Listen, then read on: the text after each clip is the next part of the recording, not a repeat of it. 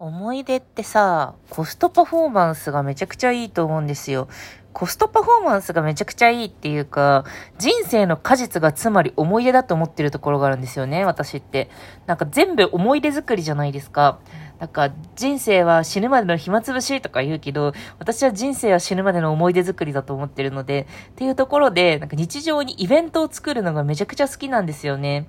っていう話をしていこうと思います。というのもね、まあちょっと今さ、円安とかさ、あの、感染症とかで海外には行きにくいけどさ、まあ、国内旅行っていうところは子供が今3歳になったので、割と持ち運びが効くようになってきたんですよね。あと、楽しめるっていうところがあるので、最近ね、ちょっと国内旅行にめちゃくちゃ凝ってますね。凝ってるというか熱視線って感じなんですけど、例えば、あの、ゴールデンウィークは那須の、あの、キャンプ、グランピングみたいなところに行ったりとか、と、今月は、あの、大磯のロングビーチに行って、なんか流しそうめんのようにずっと流れたり、子供が初めてでかいプールに入ったりとかしたりとか、で、今度は、なんか子供がね、箱根登山鉄道とか、箱根のロープウェイとかが、あの、気になってるみたいなので、YouTube で見て、なので、それにすぐ行こうかなというふうに思っています。なんか、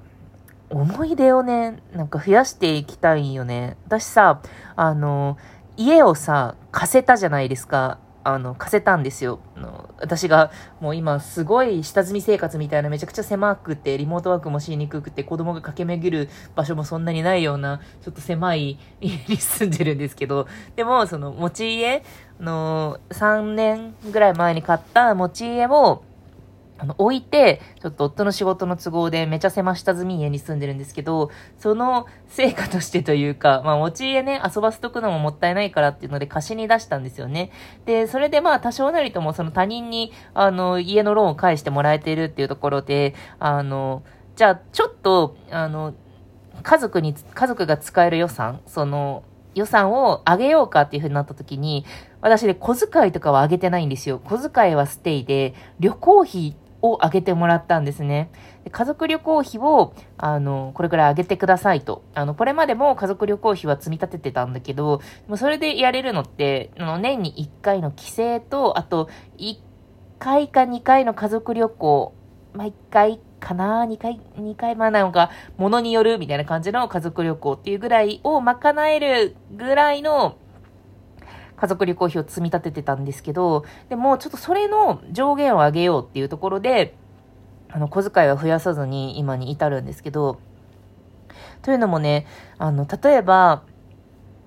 物を買っても全然いいと思うんですよね。物を買う思い出っていうのもあると思うんですよね。例えばさ、こう接客してもらって、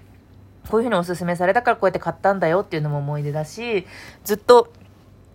雑誌で見て、で、インターネットで調べたりとか、その、なんだろうな、私ね、あの、何か買いたいものがあるときにね、よくね、メルカリで使用感を見たりするんですよ。メルカリで買え買わないにしても、メルカリってその商品をさ、ずっと使った使用後のさ、写真が上がってくるじゃないですか。それって、公式写真だとわかんないから、その、革製品とかだったら、まあ、エイジングッズっていい感じに撮られてたりするけど、でもなんかリアル古着ってわかんないじゃないですか。まあ、その古びた具合を見たりとか、あとインスタのハッシュタグでそれをなんか使ってる人を見たりとかしながら、あの、物事を検討していくっていうのも思い出だと思うんですけど、でも、だから旅行っていうのはさ、やっぱりこう、イベントとして大きいというか、こう準備して、で、あそこに泊まろうかな、ここに泊まろうかな、どういうルートで行こうかなとか、なんか私が興味あるのはこれだし、子供が興味あるのはこれだし、みたいな、夫が興味あるのはこれだし、てかここだと疲れるかな、ここに休憩しようかなとか入れて、で、日常の範囲じゃないことをやるじゃないですか。するとやっぱりなんか、そう、思い出のパフォーマンスってどこで測るかっていうと、思い出す時に、原価償却がどんどん進んでいくと私は思ってるんですよね。だから、価値の高い思い出を何度も思い出す思い出というふうに定義してるんです、私の中で。なので、旅行ってそうなりやすいんですよね。まあ、そこにお金をいくらかけたのかっていうのは、まあ、あるはあるにしろ、でも遠くなって見たときにさ、そこにも旅行行ったよね、写真が残ってるよね、とか、あの、そういうのってすごくいいよね、どんどん焼却されていくよねっていうふうに思っていて、なので旅行費に積んでます。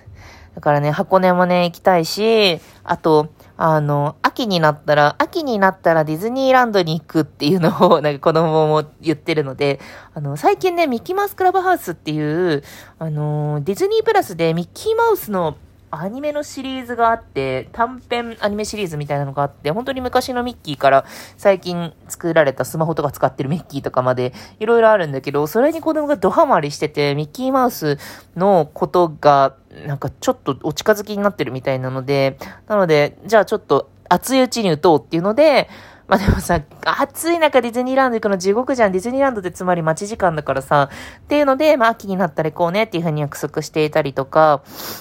そういう感じでさ、なんか子供の教育ってさ、私の時代は結構詰め込みというか、先取り教育が流行ってたのよね。だから私もうなんかなんだろう、幼稚園生の時からクックとか覚えるみたいな。あと、あの、計算バーってやるみたいなのの塾とかに行かされてたんだけど、でも今って割とね、体験型というか、の、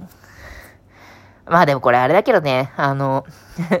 ちょっと炎上してたけどさ、こう学歴じゃなくて経験だみたいな、なんか炎上してたけどさ、まあそういう、なんかリアルな体験、自然と触れ合う経験とか、まあそういう、あの、プラスの、あの、お勉強じゃないところみたいなところで子供の認知能力が向上するみたいなのが、まあ、主流の意見なわけよ。だから今私はね、特に習い事とかは行かせてないんだけど、なんか意識して、その子供が一瞬興味を持ったものをすぐ掘りに行くっていうのを決めてて、だから鉄道に興味があるってなった時はもう鉄道博物館すぐ一瞬で行くし、消防署の動画見てたら消防博物館に一瞬で行くし、なんか船のこと興味ありそうだったら船の博物館、そうすぐ行くんだよね。船の博物館行ってる船に乗ったりとか、っていうので、あの、興味があること一つでもあったら、なんか、あのすごく深くて、あの、ちゃんと系統だって説明された施設に行くっていうのを心がけているんです。するとね、やっぱ面白いんですよね。なんか私の思い出体験みたいな話になるんですけど、新しいものを好きだと思えそうなものを初めて摂取する人間っていいんですよ。これさ、あの、沼ジャンルに引き込むオタクみたいな話なんだけど、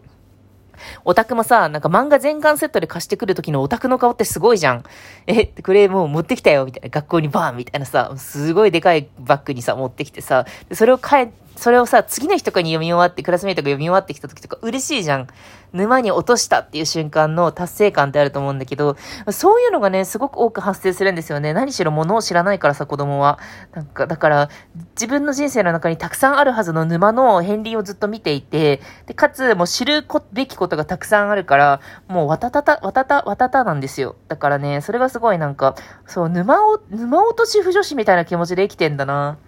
で、今なんか喋ってて思った。というので、なんか、子供の沼の元になりそうなものを、あの、ガンガンイベントに組み込んでいくことで、思い出を作りまくる。自分にとってもウィンみたいな気持ちでやってます。今ね、これ、この方針はずっとやってるんだけど、あの、あれ、ゾンビズーキーパーのお母さん？あの、ちょっと待ってくださいね。